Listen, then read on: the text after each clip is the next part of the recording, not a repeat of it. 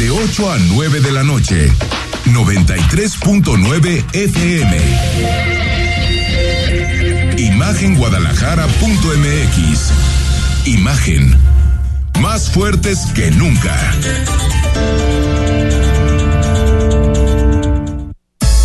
Twitter. Arroba Imagen Radio GDL. Imagen. Más fuertes que nunca. Son las 8 de la noche en punto. Gracias por acompañarnos en Imagen Radio hasta las 9. Imagen Jalisco con todos los temas que son noticia en Jalisco a nivel nacional y también a nivel internacional. Rodrigo de la Rosa, ya es, ya es miércoles, mitad de semana. ¿Cómo Es estás? miércoles, ¿cómo estás, Enrique? Muy buenas noches a todos.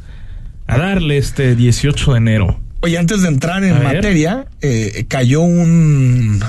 que estuvo prácticamente informando todo el día, pero cayó un helicóptero en, en Ucrania que llevaba a la plana mayor, a la cúpula del Ministerio del Interior, que es algo así como la Secretaría de Gobernación en Ucrania. Iban precisamente en ese helicóptero cayó el helicóptero, hay 14 personas muertas, entre ellas el ministro del Interior, que sería, digamos, como el 02 en términos de relevancia política en Ucrania, y abierto el debate a nivel internacional sobre si fue Rusia la que operó para asesinar al ministro del Interior. O si fue un accidente, esos que conocemos en México, ¿no? Porque Sí. vaya que sabemos de helicópteros que se caen en este país Sobre todo en el sexenio calderonista. sobre todo en el sexenio calderonista, pero eh, digamos que, que uno de los golpes más duros y que nos anuncia lo cruel y sádica que va a ser esta guerra o que sigue siendo esta guerra en, en Ucrania, ¿no? Sí, caray. Y, a- y además, bueno, creo que lo fundamental se- será eso, ver si se puede acusar de alguna forma formal y con pruebas de, Zelensky que, dijo hoy de que que, Rusia orquestó o no el tema. que en las guerras no hay, no hay accidentes, así lo dijo. Pero yo escuché prácticamente toda la mañana especialistas en distintas cadenas de televisión de Estados Unidos, de Europa, que decían que realmente no, no, o sea, eh, veían más probable el hecho de que, de que haya sido un accidente. Por las, la- el tema climatológico, ¿no? Que, que afectó mucho, una neblina muy grande en el oeste de Ucrania. Pero, Rodrigo, se va a cumplir un año de la guerra, ¿eh? Sí, porque... Próximo 23 20 sí, 23 o 24 de febrero. de febrero Ahorita checamos bien comenzó la guerra. Estamos a punto de cumplir un año, ¿eh? Un año. Y el invierno entró a Europa en este, en estos días, con nevadas tremendas. Y ahí está la carta de Rusia, que es la carta del, del- De las energías. De las energías, tal cual, ¿no? Del gas, del petróleo. de Sí, la será fundamental ver ¿no? si se recrudece o no eh, es- eh, este tema. Yo recuerdo palabras más optimistas de algunos especialistas hace algún tiempo cuando empezaba la, la invasión, que no le daban tanto tiempo a esta guerra, a esta, a esta Sí, que invasión. Rusia iba a rápido a llegar al corazón de Kiev, iba a deponer a, a Zelensky. El pronóstico es que, era que en 96 horas iban a tener el control absoluto de Yo- por lo menos la capital de, de por la Kiev. supervivencia. Lo, lo decía el primer ministro polaco hace un par de horas. Eh, por la supervivencia del mundo, se tiene que derrotar a Rusia. Se tiene que. Sí. Estoy totalmente de acuerdo. Porque si Rusia logra su objetivo, Imagínate. lo que detona en China, lo que detona en India, lo que detona en cada rincón del mundo, Rodrigo, se puede hacer esto. Se puede dar este paso y derrotar a un país soberano. Y deponer a su presidente y hacerlo un estado eh, vasallo, un estado eh, eh, relacionado con, con el invasor. Por lo tanto, creo que lo relevante aquí, Rodrigo, es que Occidente ponga todas las armas necesarias, todos los tanques necesarios para derrotar a Rusia. Sí, entiendo que Alemania en estos días cambiará su política exterior, que siempre ha sido o digamos ha sido de neutralidad después de la Segunda Guerra Mundial, para apoyar con tanques y apoyar con armamento a, a- a Ucrania. Sí, sin que haya una intervención, digamos, directa. No, por no parte directa, pero a través de armar del propio a Estados los Unidos, ucranianos, ¿no? Porque eso es lo que sí generaría la muy temida tercera Oye, guerra hace, mundial. hace rato, antes de entrar ya los temas locales y nacionales, ¿Tú sabes cómo se llama el partido de Zelensky o no? ¿Nunca lo has escuchado? No, la verdad no. Zelensky es, bueno, seguramente la gente... Era un cómico. eh, Un humorista, Humorista. de televisión, por cierto, en, en, en, en, en habla rusa, o sea, él es ruso parlante de, de nacimiento. Para aquellos que dicen que iba en contra del ruso y pues Sí, él, es, su lengua natal. Incluso él, él admite en muchas entrevistas que tuvo que estudiar ucraniano porque él no, no conocía el idioma, ¿no? Y mm, cuando se vuelve muy famoso Zelensky, hace un partido que se llama Te va a sonar. A ver. Servidores de la Nación. Ah, no me digas. Así se llamaba. Y fíjate, yo no lo recordaba porque la elección fue por ahí del 2019 y me acuerdo que sí hice un vínculo en ese momento. Pero se me había olvidado y haciendo algunas búsquedas en internet, dices, qué cañón, ¿no? Eh, el presidente López Obrador hace una estructura que se llama Servidores de la Nación, Zelensky una que se llama Servidores de la Nación, un partido político allá, y se caen mal, ¿no? Sí, claro. Cuando el vehículo, digamos que es básicamente el mismo. Y aquí cursimente les decían siervos de la nación. Eh, Eso, pero, pero eso según yo le decía a la oposición, ¿no? ¿O no? Eh, bueno, era. Bueno, la, la verdad no estoy seguro si lo, si lo decía la oposición. Lo que sí estoy seguro que estos personajes que se dicen servidores de la nación y traen un chaleco Sí, color guinda. color guinda, sí están ebrios de poder, ¿eh? Pues sí. Bastaba con ver A ver, pues, lo que hacían en tiempos le pueden donde cambiar la vida a la gente, ¿no? a todo lo que Sí. a, a todo lo que daba. Me, me tocaba, por ejemplo, hacer, en- en- hacer entrevistas cuando empezaba la gente de 60 y más a vacunarse Sí, afuera de diferentes módulos habilitados. Recordarás el estadio 3 de marzo, algunos, y estaba la gente en fila. Y si veían atendiendo a un medio, era, lo vamos. A mí me tocó uno que dijo textualmente, lo vamos a dejar sin vacuna. De verdad. Y me tocó confrontarlo porque le dije, oye.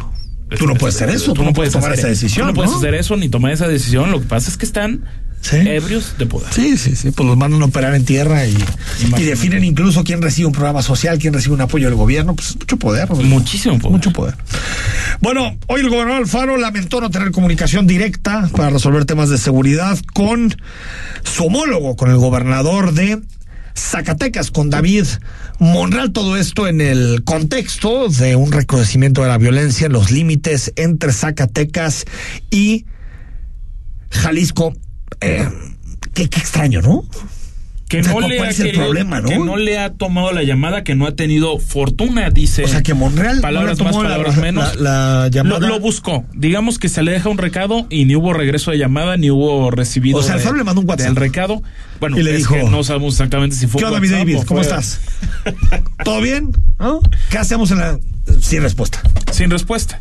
Bueno, capaz de que piden encomendarse a Dios. ¿Qué, qué, qué- qué sucede en, en este caso? Que fueron encontrados por elementos de la Guardia Nacional la camioneta en la que viajaban las hermanas Daniela y Viviana Márquez Pichardo, así como una prima de ellas, Irma Paola Vargas, además de otro joven, José Gutiérrez Frías, los, cual, los cuatro son de Colotlán y desaparecieron el 25 de diciembre. Sí, ya, llevó, ya va prácticamente un mes. Trágica a ver, a ver, fecha. escuchamos. No, no sé qué suceda con el gobernador, no quiero generar polémica porque lo que menos necesitamos ahorita es eh, generar ruido, pero lo busqué y no, no tuve suerte, no lo encontré ni tuve respuesta, Eh, desconozco las razones, pero vamos a seguir nosotros haciendo nuestro trabajo y coordinados con el gobierno federal y con el ejército mexicano para eh, mantener la presencia ya en aquella zona y sobre todo ten- eh, al tener perfectamente identificados los puntos donde tenemos que reforzar, eh, la estrategia va caminando. Por lo mismo no se puede dar mayor información al respecto, pero sí les puedo decir que tenemos una presencia fuerte, que tenemos un despliegue hecho allá y que vamos a estar monitoreando en las próximas horas cómo avanzamos. Incluye, dentro de otras cosas, la revisión de armamento de las policías municipales y distintas acciones que se están realizando. O sea, están revisando las policías de la zona norte. Sí, esto último es, es importante. Hoy se anuncia en un, en un boletín desde muy temprano, tras encabezar esta tradicional mesa de, de seguridad, donde me parece están los presidentes municipales. Ojo. Y también las fuerzas federales. Sí, es que hay, hay dos mesas. Hay una en la que están los presidentes Bueno, hay de la área mesas. metropolitana. Pero sí, en seguridad hay dos. En seguridad hay Coincido, dos. coincido. Por fortuna nada más hay dos. Eh, eh, presidentes municipales del interior del estado y la, la otra, presidentes de lo que es el área metropolitana de Guadalajara, además de las fuerzas federales, entiéndase Guardia Nacional, Secretaría de la Defensa Nacional, etcétera.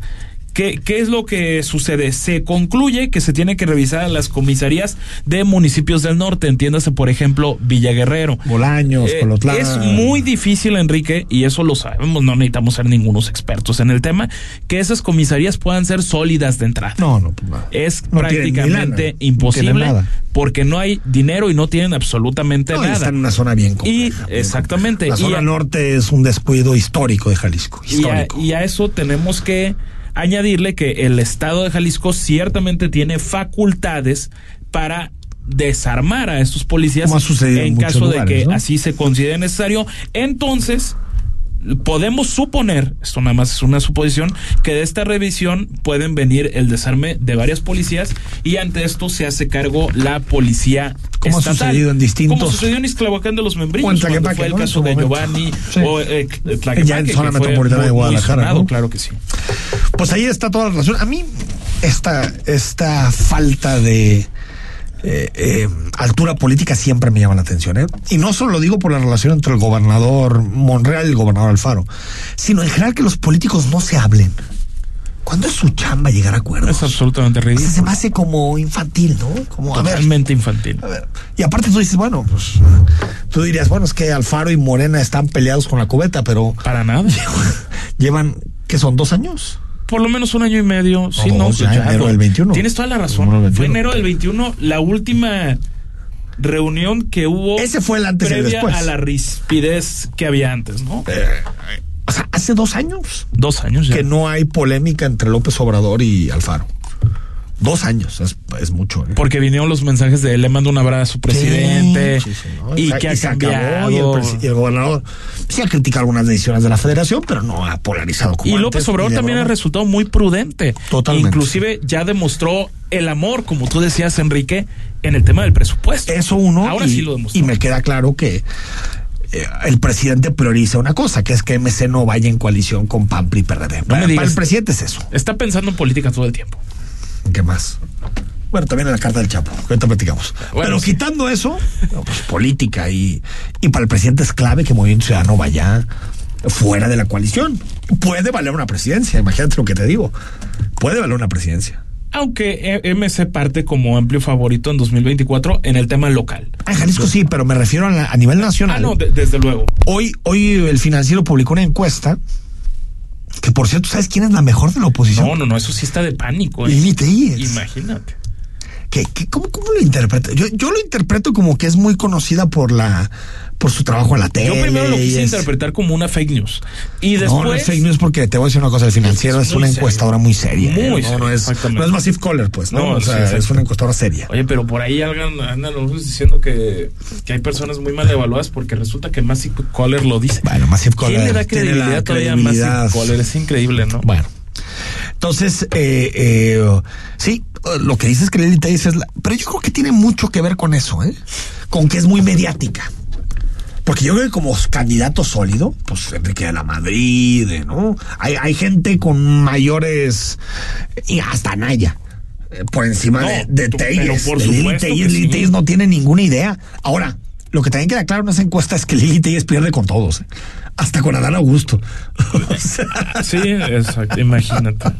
yo creo que está bastante eh, eh, complicado el panorama, pero a, a lo que iba con el asunto de MC es que MC en esa encuesta sale con 8%. Tú súmale a la coalición 8% y está en, en- en- en empate técnico, ¿eh? A ver, tenemos PAN 18 puntos, 18%. PRI 17, o sea, ahí se dan un quién, quién vive. Y PRD 4%. O sea, 18 más Ya te la 17 más firmarían. 4. El PRD eso te lo firmaría, pero. Y MC tiene 4 puntos más eh, que, que el PRD. El- o sea, estamos hablando de que todos juntos llegarán a 47. es un empate técnico. ¿Cuánto tiene Morena? Es que si suman los bloques, aquí tenemos la, la encuesta, Morena podría llegar con el Partido Verde y con el PT a un 49%. Ok. Y la oposición PAN, PRI, PRD en este momento suma 39%. Súmale los 8 Ahí está el factor MC. Es ya, 47 ya sería. técnico. Sí, es un empate técnico porque ya está dentro de los Por- márgenes de error de una a lo que te encuesta. quiero ¿no? decir es que para el presidente una clave estratégica de cara al 24 es que MC vaya solo. Sin duda. Está clarísimo. Entonces, Ninguna duda. ¿tú crees, eh, para los que dicen, es que Morena va a llevar a Villanueva como candidato? Es que Morena lo que quiere es quitar Jalisco. Es que... Bueno, quieres que MC esté por afuera. Y está, yo creo que está dispuesto a entregar Nuevo León y Jalisco a cambio Sí, de paz en ese tema. Aunque sí le hubiera encantado tener Nuevo León. Eso está clarísimo también, ¿no? Eh, aunque creo que hicieron el volantazo muy rápido, ¿no? A Clara Luz no le, ni siquiera le hicieron digamos que los ya no santos ayudaron, óleos, digamos. ya no la.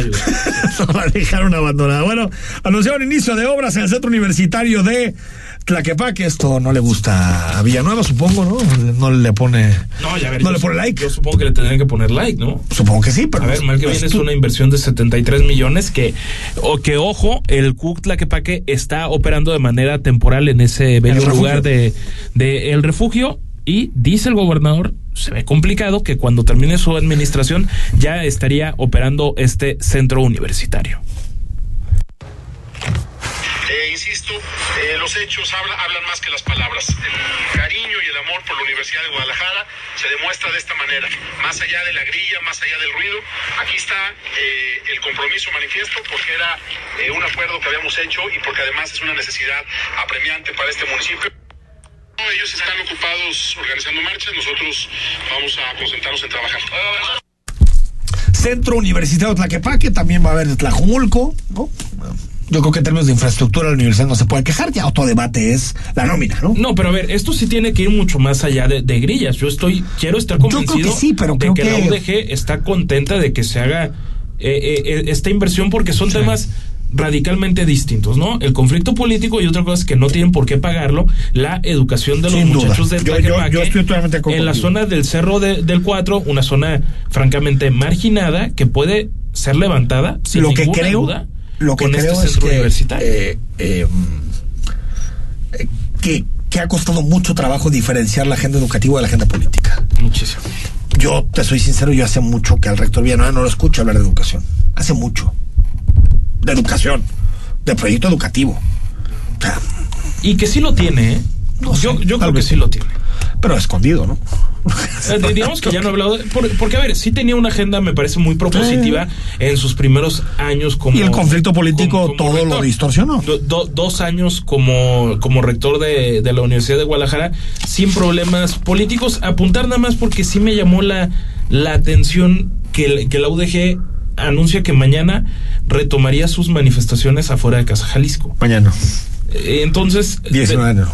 Ok. de- después de una serie de, de días que le habían parado a raíz de que quitaron este plantón que duró Que cinco días. Fue el martes de la semana pasada, ¿no? Cuando Fue- lo lo, lo retiran cuando finalmente son liberados, por fortuna, los tres tres estudiantes de, de la universidad. Me llama la atención el, el timing en el sentido de que se está anunciando que va a haber una inversión educativa. Ciertamente no fueron requeridas las autoridades universitarias. Creo que pudieron haber invitado a un representante sin ningún problema. que y creo que la, la- desafortunadamente la no relación institucional debería ser normal, más allá de las dificultades políticas, pero eh, eh, eso te quiere decir, o te deja en claro, que en realidad lo que pesa dentro del panorama no es la inversión en educación, lo que pesa es los 140 millones de pesos del museo. Ese es el fondo del asunto. Totalmente. Y el periodista Pedro Mellado lo ha expuesto un- una serie de ocasiones en, en, en Sin embargo, en donde pone que, o sea, donde hace el análisis, ahí lo tienen en YouTube si lo quieren buscar, de los incrementos en materia presupuestal para la universidad. Tuvo peores incrementos o más bajos en años donde no se quejaron. Pero solo le quitaron los 140 millones de pesos del museo, prioridad de Raúl Padilla, y empezaron las manifestaciones por todos lados. Entonces, bueno, a mí me queda claro quién manda dentro de la Universidad de Guadalajara. Está bien. O sea, lo único que digo es que quede claro cuál es la agenda. Nada más. No, y- que y- tienen derecho a defender el museo. Claro que lo tienen. Y supongamos que tampoco se podrá tachar a Pedro Mellado de ser un alfarista. ¿eh? Digo, No, alfarista no es. No, es, es que. Ah, Crítico de Padilla siempre ha sido. Siempre ha sido en mural, en Siempre, notisistema, en lo que. Pero lo que a lo que Pero voy no, no es tanto eso de fondo, ¿eh? certeros. A lo Ahí que voy es, números. ¿por qué cuando no había incrementos importantes la universidad no se manifestaba? Pero en este momento que hay un incremento, es cierto, debajo de la inflación, pero importante, 7%, sí se manifiesta. Que sigue estando por debajo Sí, de lo pero el otro estaba en dos, en tres, en uno. Nada más que había un acuerdo político. Esa era la diferencia. Sí, porque la, la otra queja central de, de, la universidad es que este tema de infraestructura universitaria fuera directamente a la Secretaría de Infraestructura y Obra Pública, entonces la universidad no pudiera definir directamente cuáles eran como las obras de infraestructura ¿Sí? necesarias para, para ellos. No, no, no, no las obras de infraestructura necesarias, porque eso se tiene que palomar el presupuesto. Tienes razón, no, Más bien no, elegía no la constructora. Ellos elegían la, la, la constructora, la, la que hace el constructora proyecto. y Sí. Digo, porque eso se manda Eso como propuesta. les y- quitaron la les quitaron la facultad de elegir a la constructora, con lo que eso significa. Déjame ir al corte, Rodrigo. Cuando regresemos hablamos de desaparecidos, hablamos de la propuesta de futuro en materia de verificación vehicular. La UNAM despide a la asesora, se había tardado, pero ya despidió a la asesora. Ahora falta quitarle el título a Yasmín Esquivel. Hasta las nueve, toda la información, análisis y opinión en imagen. Imagen.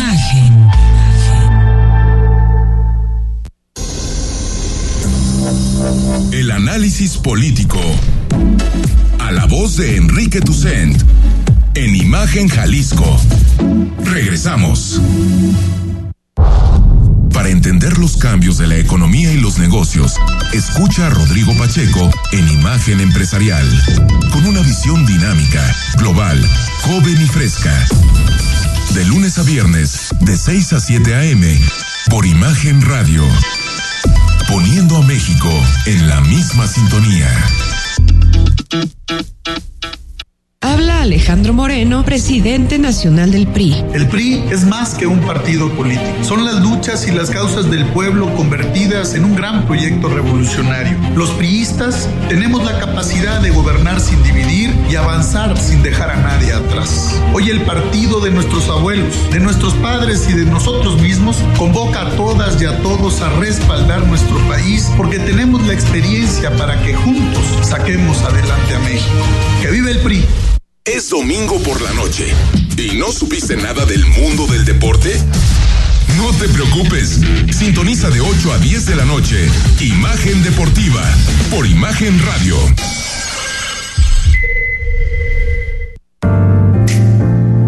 Imagen. Sonido. Sintonía.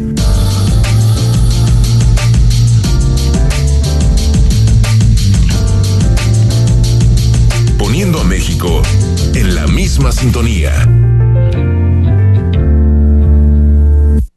Las voces más importantes del análisis político en Jalisco, en un espacio para comentar, reflexionar y polemizar sobre los temas de tendencia a nivel local, nacional e internacional.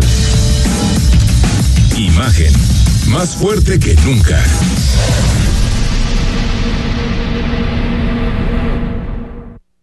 Escuchando Imagen Jalisco con Enrique Tucent.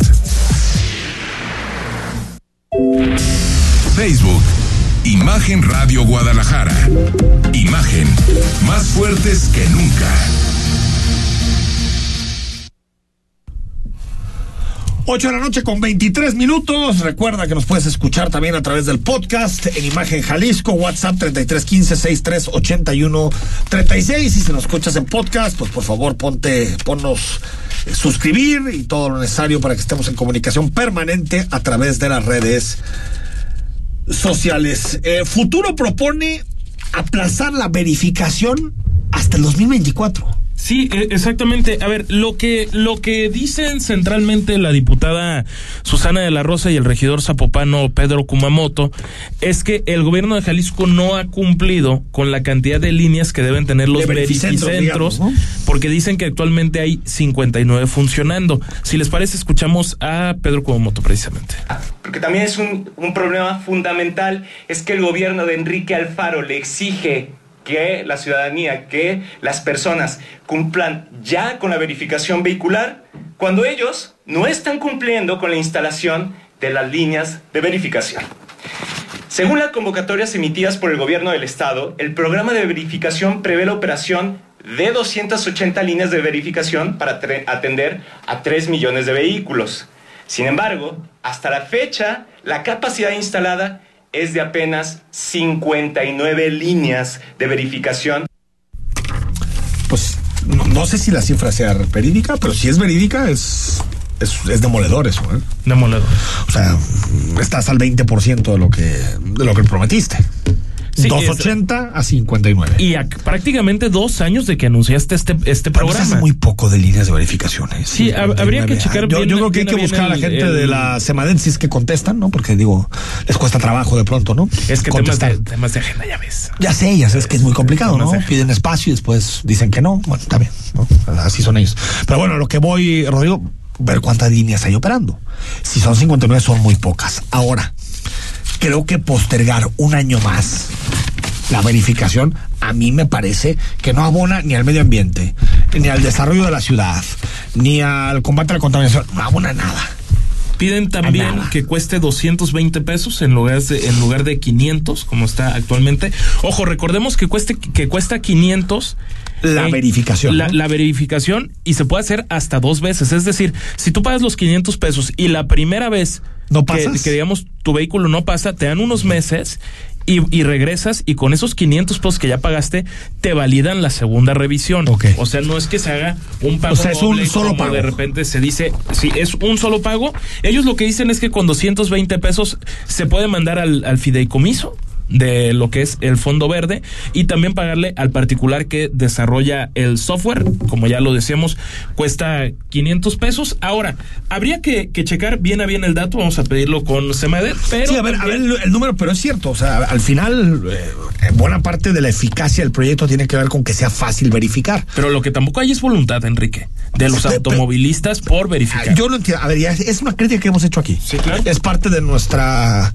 corresponsabilidad, digamos, eh, verificar. Pero también es cierto que, que es- entre más opciones haya, entre más lugares, más líneas de verificación, es más fácil que la, jef- que la gente se, se tome el tiempo, digamos. Si en vez de que te tome cinco o seis horas, te toma una hora, pues lo haces. Porque a- ayer también vi, ahorita que decíamos de la falta de voluntad, pude ser testigo de primera fila en la avenida Adolf Horn, Ajá. el verificentro que está ahí, a filo de mediodía, vacío. Imagínate. Vacío, pero de par en par. Es que Ni ese- un ese es otro. solo vehículo parado ahí. Sí, creo que sí, va- vamos a buscar a la gente del gobierno para aclarar estos temas, pero yo no. A veces se me hace que se hace mucha demagogia con la verificación. Eso lo digo personalmente. Eh, que el gobierno tiene que cumplir lo que prometió, sin duda. Que tiene que haber líneas de verificación suficientes, sin duda.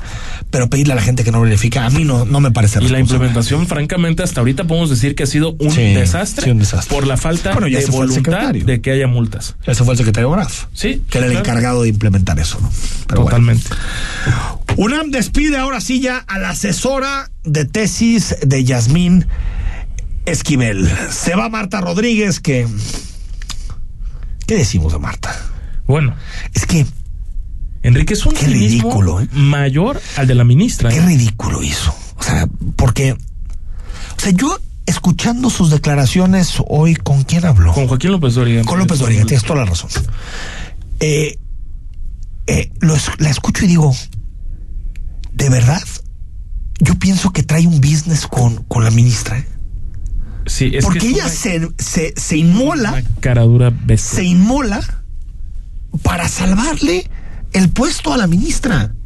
Yo le pasé la tesis de la ministra Esquivel a, a- a Edgar eh, Ulises. a Edgar Ulises y se la pasé a otros estudiantes para motivarlos, para que sepan que puede, o sea, unas cosas tremendas. Pero ¿cómo es posible? O sea, de verdad, empezó a escribir, fíjate, eh, eh, no tiene sentido. Empieza a escribir la tesis en el 85, Sí. según ella, según Exacto. Marta Rodríguez.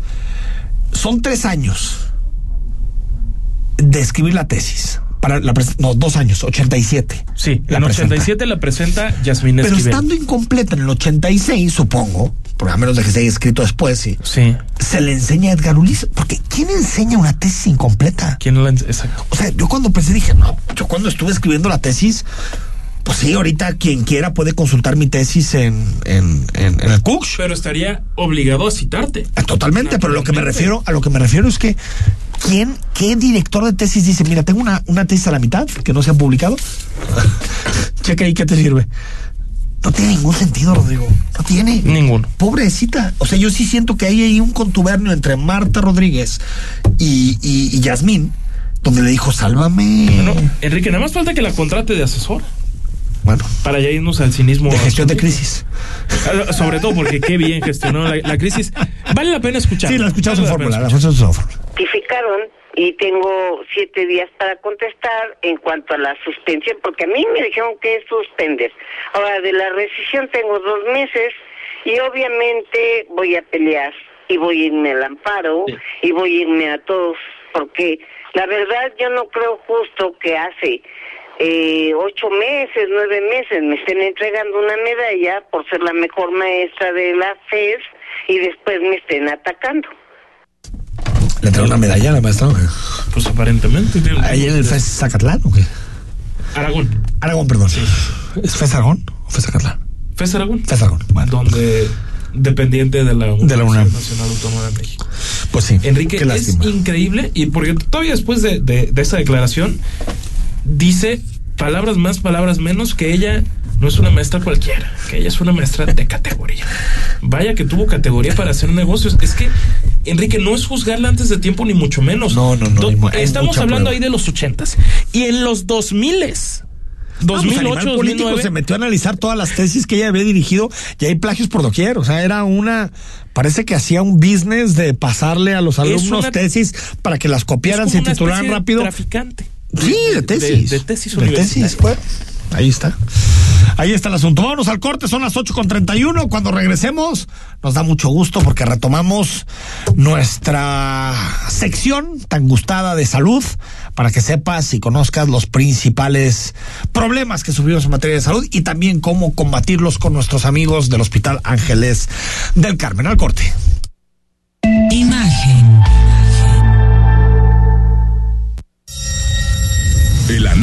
Político a la voz de Enrique Tucent en Imagen Jalisco. Regresamos.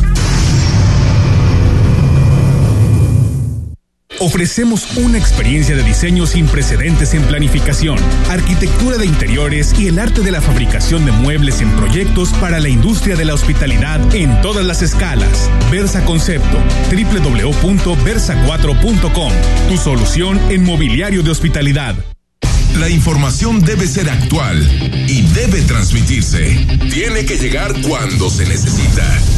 Imagen informativa con Patricia Rodríguez Calva. Domingos, 7 de la noche. Imagen Radio. Poniendo a México en la misma sintonía.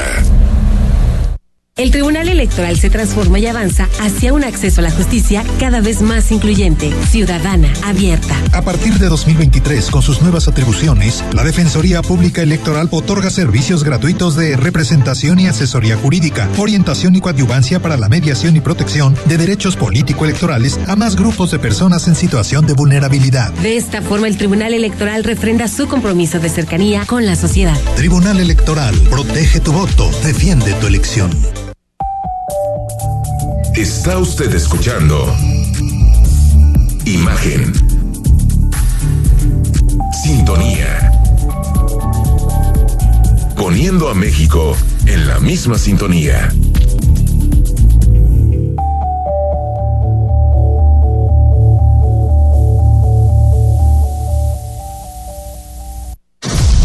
Voces más importantes del análisis político en Jalisco, en un espacio para comentar, reflexionar y polemizar sobre los temas de tendencia a nivel local, nacional e internacional.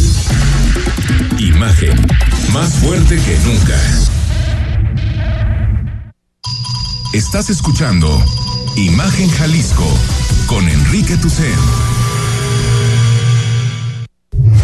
Instagram, arroba Imagen Radio GDL. Imagen, más fuertes que nunca. En Hospital Ángeles del Carmen queremos un México lleno de vida. Presenta. Son las 8 de la noche con 34 minutos. Cada miércoles tenemos una ventana para analizar los temas de salud con los principales especialistas de nuestra ciudad, que son los especialistas del Hospital Ángeles del Carmen. Hoy vamos a hablar de cardiología en el deporte, que seguramente es uno de los temas que más nos interesa a la gente que tenemos el gusto y la pasión de hacer deporte todos los días. Primero platicamos con la doctora Paola Nogueira, que es médica cardióloga especializada en el deporte. ¿Cómo estás, Mónica? Hola, mucho gusto. Paola, perdón. ¿Cómo estás, Paola? Bien, bien, gracias, gracias, por venir. Gracias. Carlos Brambila ya ha estado con nosotros, especialista en cardiología, en ecocardiología. ¿Cómo estás? Bien, gracias. Gracias por la invitación. Nuevamente. Gracias por acompañarnos. A ver, primero empecemos, eh, Paola. ¿Qué importancia tiene eh, eh, eh, la cardiología en el deporte como, como, como especialidad? Bueno, ahorita se ha tomado mucho auge Mucha por fuerza, esto. ¿no? Sí, claro, porque como está de moda estar de deportista, finalmente pues, lo que nos mueve es nuestro corazón, ¿no? Entonces, el hacer este o ver cómo funciona nuestro corazón durante un esfuerzo creo que es lo interesante y sobre todo ver creo que todo el mundo estamos pendiente ahorita que están famosos los los runners, pues si rompe si rompe el ser humano el el récord de maratón y todo esto, cómo lo logran, ¿no? Pero creo que nos debemos enfocar en el músculo más importante que es el corazón y eso es lo que pues sí nos llama la atención en cuanto a la cardiología del deporte, ¿no? Eh, de esta manera, eh, eh, Carlos, eh, ¿qué, qué, en, ¿qué es importante, digamos, en, to, en toda esta revisión? atletas versus amateurs, ¿qué, qué importancia existe en, en, revisarnos antes de empezar a hacer deporte? Sí, Mira, es importante en las dos partes. De hecho, está documentado que la muerte súbita en el deporte, sobre todo en personas mayores de 35 años, pues es el infarto al miocardio, ¿no? Ya lo hemos comentado en el programa pasado, pero para los que no escucharon, pues repetirlo nuevamente porque es lo importante.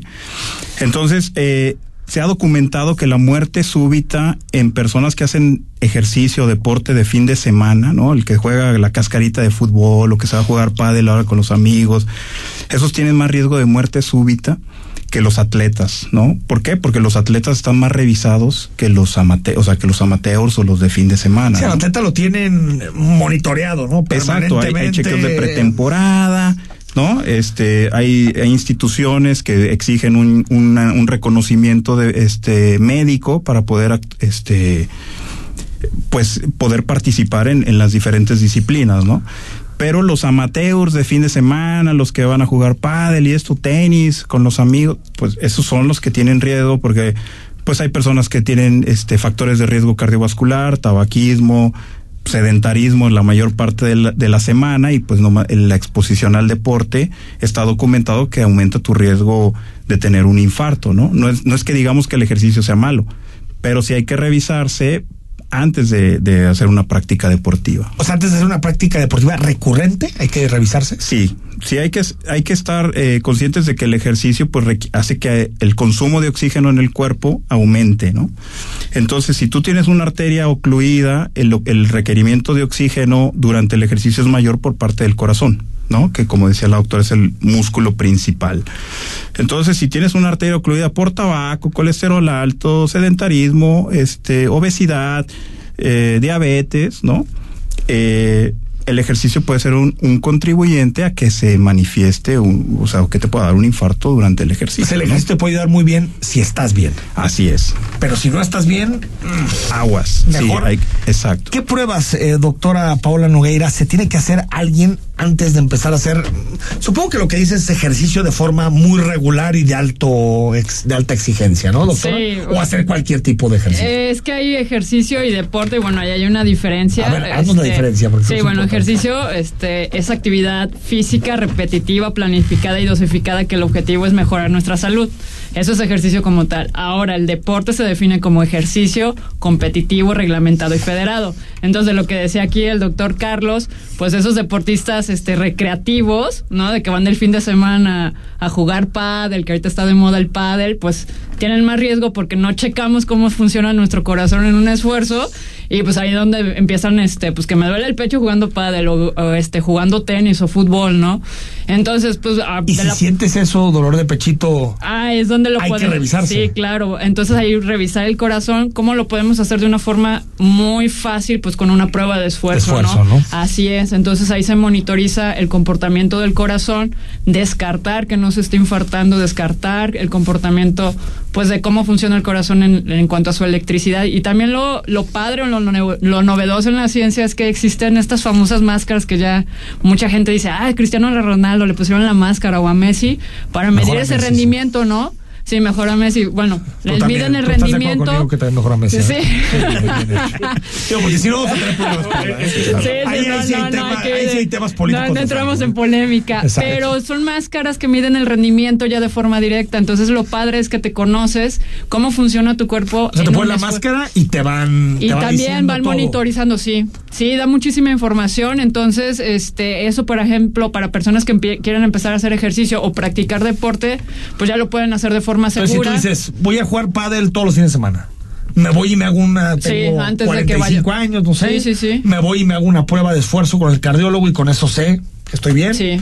Y que si tengo algún cansancio es normal del ejercicio, Sí, pero nada, que no, nada y que no te vas a poner en riesgo jugando pádel, ¿no? Porque pues eso pasa mucho, este, volvemos a lo mismo del prevenir la muerte súbita. De hecho, por ejemplo, yo les puedo decir que hay países que por ley te piden un certificado con una prueba de esfuerzo, si no, no puedes competir ni siquiera a nivel amateur. Uno de ellos es, Italia. Yo tengo un paciente que va a ir a competir a, un- una carrera de trail en Italia y le mandaron el certificado médico y pues prueba de esfuerzo y me dijo, doctora, le digo, no te preocupes, pues ya, tú ya lo tienes, o sea, ya tienes cumplido el requisito. Entonces eso es bien importante. O sea, sí, para cualquier cosa, ¿no? Estamos Allá en hablando Italia de sí por ley. No, no, no, en Italia es por Pero ley. aparte me parece muy sensato, ¿no? Pues es que vamos ¿No? y así para... Si a ti seguras como ¿no? también haces otro tipo de pruebas de sangre, ¿no? Puede ser Sí, sí, perfectamente claro. Rodrigo Larros. Preguntarles, doctora, doctor, la, la parte de, de que identificamos como sedentarismo en el sentido de que ciertamente a veces mucho por actividad de, oficina o algo así te toca estar sentado. Yo escuché la, la O versión. sea, si eres periodista de sedentario. si esa es tu pregunta. No, no, Ah, no, ibas para otro lado, perdón, perdón, perdón, si- discúlpame, Si eres reportero andas bastante movidito en realidad. Razón. No, pero Persiguiendo gente. Lo, lo- lo que, sobre todo. De, de, de- de repente sucede que te dicen, no, es que si promedias arriba de cinco mil pasos ya no eres sedentario y si llegas a los diez mil todo Ah, es atleta. interesante verse. Eh, es- exactamente. Cu- ¿Cuál es la parte en la que dicen es sedentario pero resulta que todos los días busca tener una caminata de al menos una hora? Que es, digamos, yo pensaría un ejercicio para estar bien en temas de salud, ¿no? doctor. ¿Cuál sería el Sí, la verdad es que se recomienda al menos, han, han sido, ah, o sea, han salido varias revisiones de qué es lo mejor, ¿no? Últimamente hasta te dicen, es mejor que hagas cinco minutos muy intensos versus media hora de un ritmo lento, ¿no?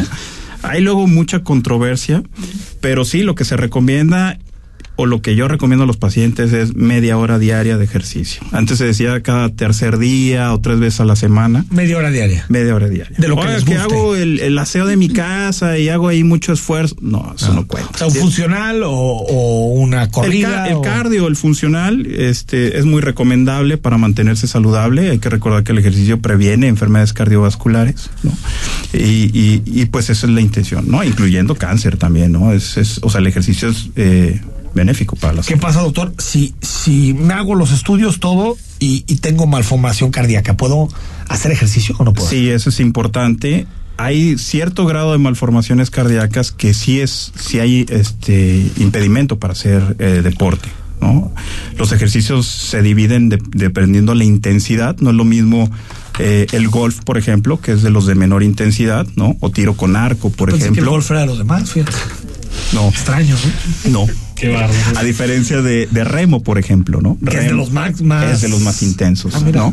Entonces, por Sí, ejemplo, pues es una que- persona que tiene una mal- que la malformación cardíaca que pone más en riesgo la vida y se ha documentado es la miocardiopatía hipertrófica. Es que el músculo cardíaco se engruesa tanto que induce arritmias y eso durante el esfuerzo es, es silente, es una enfermedad que la mayoría es silente, que no da ningún tipo de síntoma y la manifestación principal va a ser la muerte, ¿no? Súbita.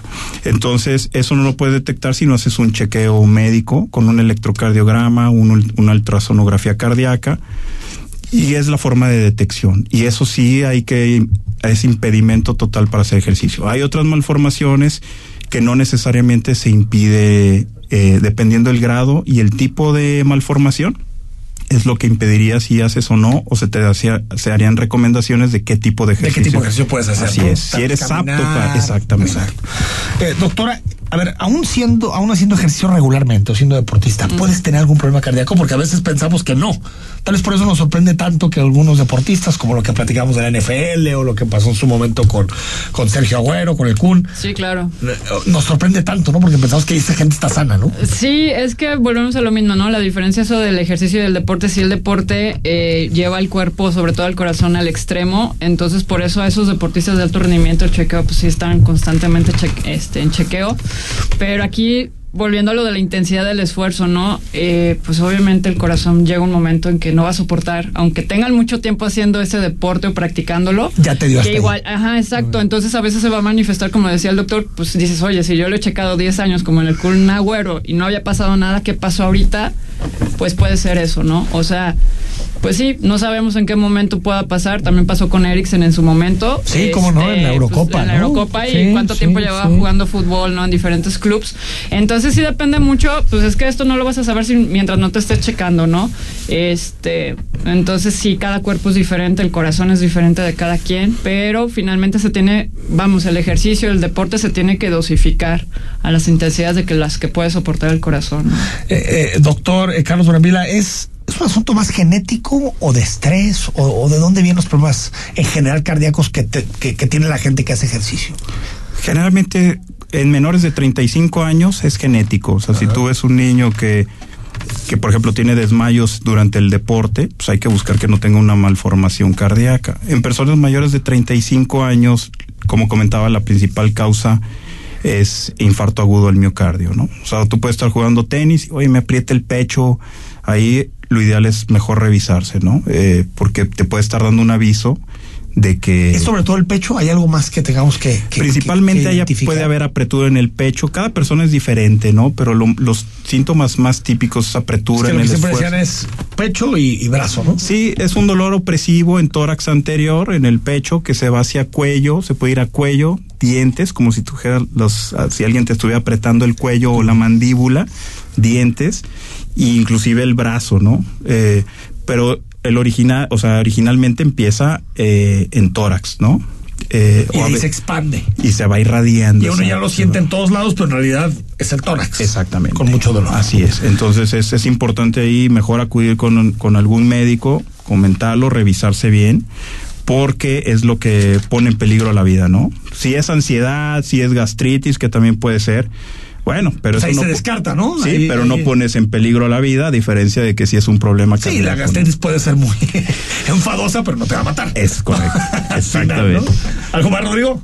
No, bueno, na- nada más creo que el, el doctor tenía interés en, en hablarnos de un curso que van a ofrecer dentro. Adelante, doctor, por Sí, favor. vamos, eh, vamos a hacer un curso de cardiología. Esto va dirigido a médicos, los que nos estén escuchando, médicos generales, eh, cardiólogos, internistas, pues quien esté interesado en el, en el eh, que den servicio de la salud, porque es un curso de cardiología donde va un módulo de medicina del deporte, de cardiología deportiva, y ahí hablaremos un tema más, un poco más a fondo de todas las pruebas y todo lo que se hace para la prevención de muerte súbita y los cambios adaptativos del corazón del atleta. ¿no? ¿Esto cuándo es, doctor? Es el 26 y 27 de enero, la próxima semana, jueves y viernes. Jueves y viernes, ¿no? De la siguiente semana. Se lo vamos a transmitir por las también las plataformas del Hospital Ángeles del Carmen Ah, pues y está. por Facebook. Y de- quien quiera puede meterse. Sí, y- no tiene costo para todo el, el personal médico que es, esté interesado, ¿no? Esto va dirigido más a personal Al personal médico. Sí. Perfectamente.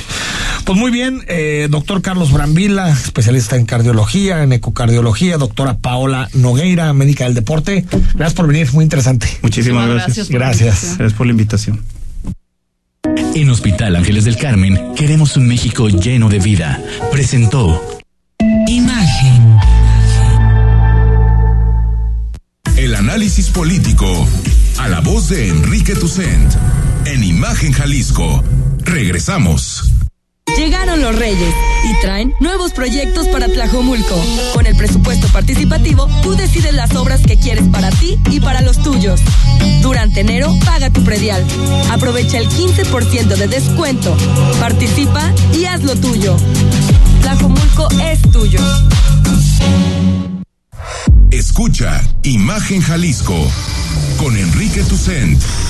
De 8 a 9 de la noche, 93.9 FM. Imagenguadalajara.mx. Imagen, más fuertes que nunca. Todas y todos tenemos derecho al descanso. Vacaciones dignas no son lujo ni privilegio de nadie. Por ello, el Senado de la República aprobó una reforma a la Ley Federal del Trabajo que establece un periodo de vacaciones pagadas de 12 días al año de servicios y su incremento progresivo con la antigüedad. Así, se protege la salud de las y los trabajadores y se garantiza la convivencia y el bienestar de las familias. Senado de la República. Sexagésima quinta legislatura. Imagen. Sonido. Sintonía. Nuestro sonido es Imagen Radio.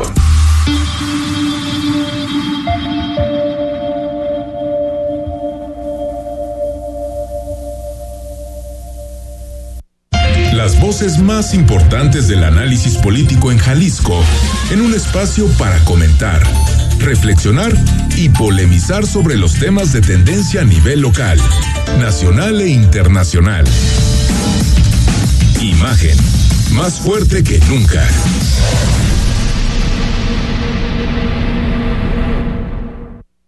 Estás escuchando Imagen Jalisco con Enrique Tucent. Twitter, arroba Imagen Radio GDL. Imagen, más fuertes que nunca. 8 de la noche con 51 minutos. Gracias por seguir con nosotros. Estamos en Imagen Radio hasta las 9 de la noche. Nos quedan unos minutitos con toda la información, análisis y opinión de los temas que tienes que saber antes de terminar el día. Cinco personas ligadas y ya vinculadas a proceso por el intento de asesinato a Ciro Gómez Leiva. Estamos hablando de Pedro N., alias El Pool, Daniela N., Eric N., Junuen N y Sergio N. Todos estarían vinculados a una célula que atentó contra Ciro Gómez Leiva. Tenemos ya las vinculaciones a proceso, pero lo que no tenemos, Rodrigo de la Rosa, es el, el móvil. Eso Y- todavía no existe, ¿no? Y ojo, Enrique, auditorio, el tema de estas vinculaciones a proceso es por delitos que no estarían ligados al intento o tentativa de homicidio al periodista, sino de narcomenudeo y todo eso.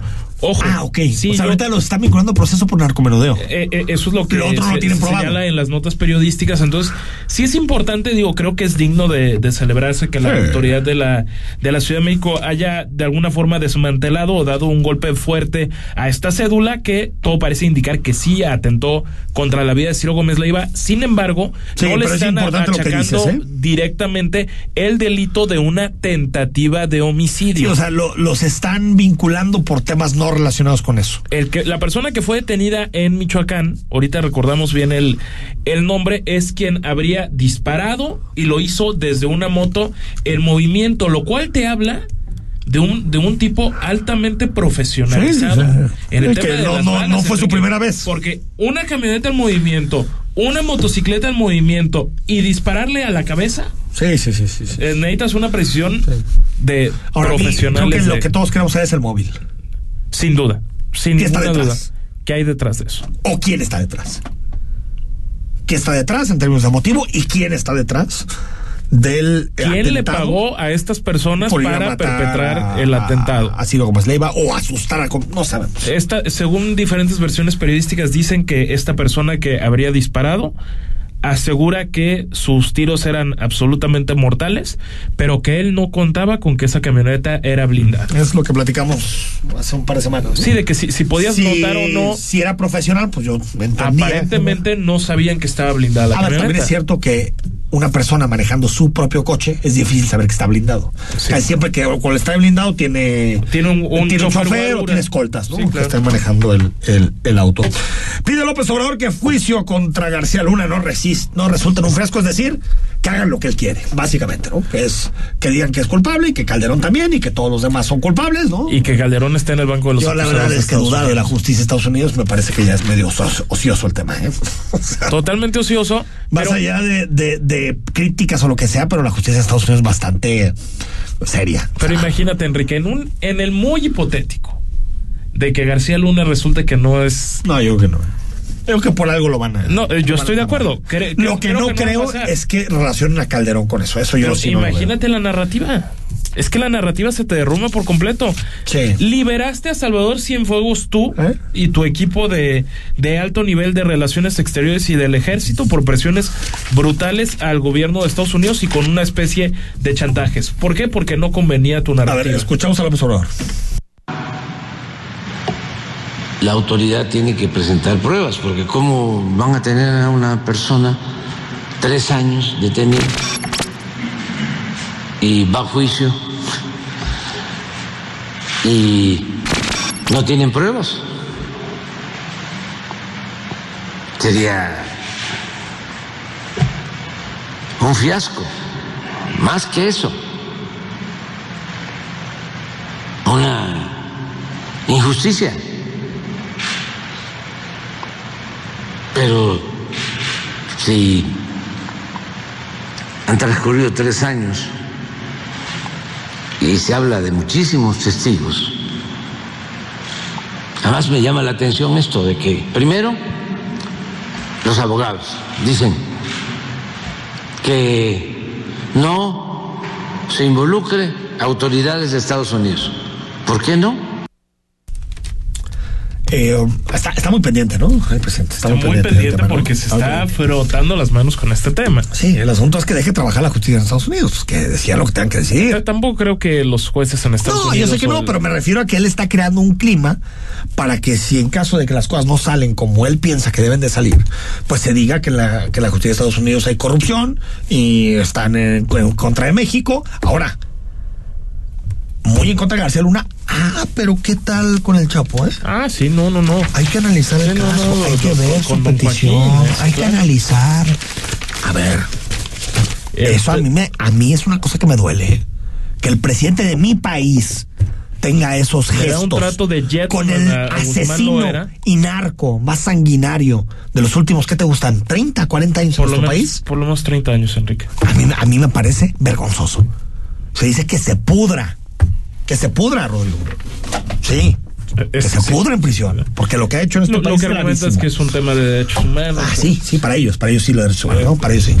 Rodrigo La Rosa, gracias. Pues será hasta mañana. Mañana será jueves, ¿no? Y estaremos aquí de regreso. Soy Enrique Tucer. Mañana a las 8 estamos en vivo en imagen. Buenas noches. Escucha Imagen Jalisco con Enrique Tucent de 8 a 9 de la noche 93.9 FM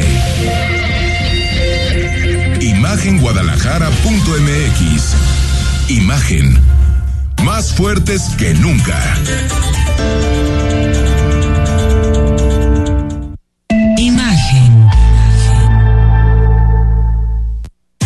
Infinitum te conecta con internet ilimitado a 200 megas de subida y bajada. Además, llamadas ilimitadas y claro video por solo 649 pesos al mes. Contrata en telmex.com. Infinitum, exceso de velocidad. Términos y condiciones en telmex.com diagonal términos hogar. Para que puedas ver el mundo desde otro ángulo, escucha Imágenes del Turismo con Laura Rodríguez y Carlos Velázquez. Todos los sábados a las 11 de la mañana y domingos a la una de la tarde. La visión del fondo del turismo por Imagen Radio. Las modas vienen y se van. Y hoy, el cristal o metanfetamina está de moda. Pero lo que viene y no se va son sus efectos dañinos. El cristal quita el hambre y el sueño, provocando alucinaciones y psicosis. Es muy agresivo para el cuerpo y la mente. Ahora el narco le añade fentanilo para engancharte desde la primera vez. Y el fentanilo mata. No te arriesgues. Si necesitas ayuda, llama a la línea de la vida 800-911-2000. Secretaría de Gobernación. Gobierno de México. XH SC 93.9 MHz con 200.000 watts de potencia. Transmitiendo desde Avenida Rubén Darío 746 tercer piso, Colonia Lomas de Guevara, Guadalajara, Jalisco. Código postal 44657. Imagen. Poniendo a México en la misma sintonía.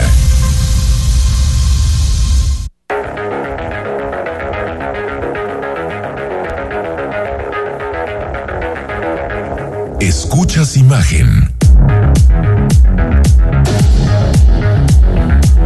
Escuchas Imagen Radio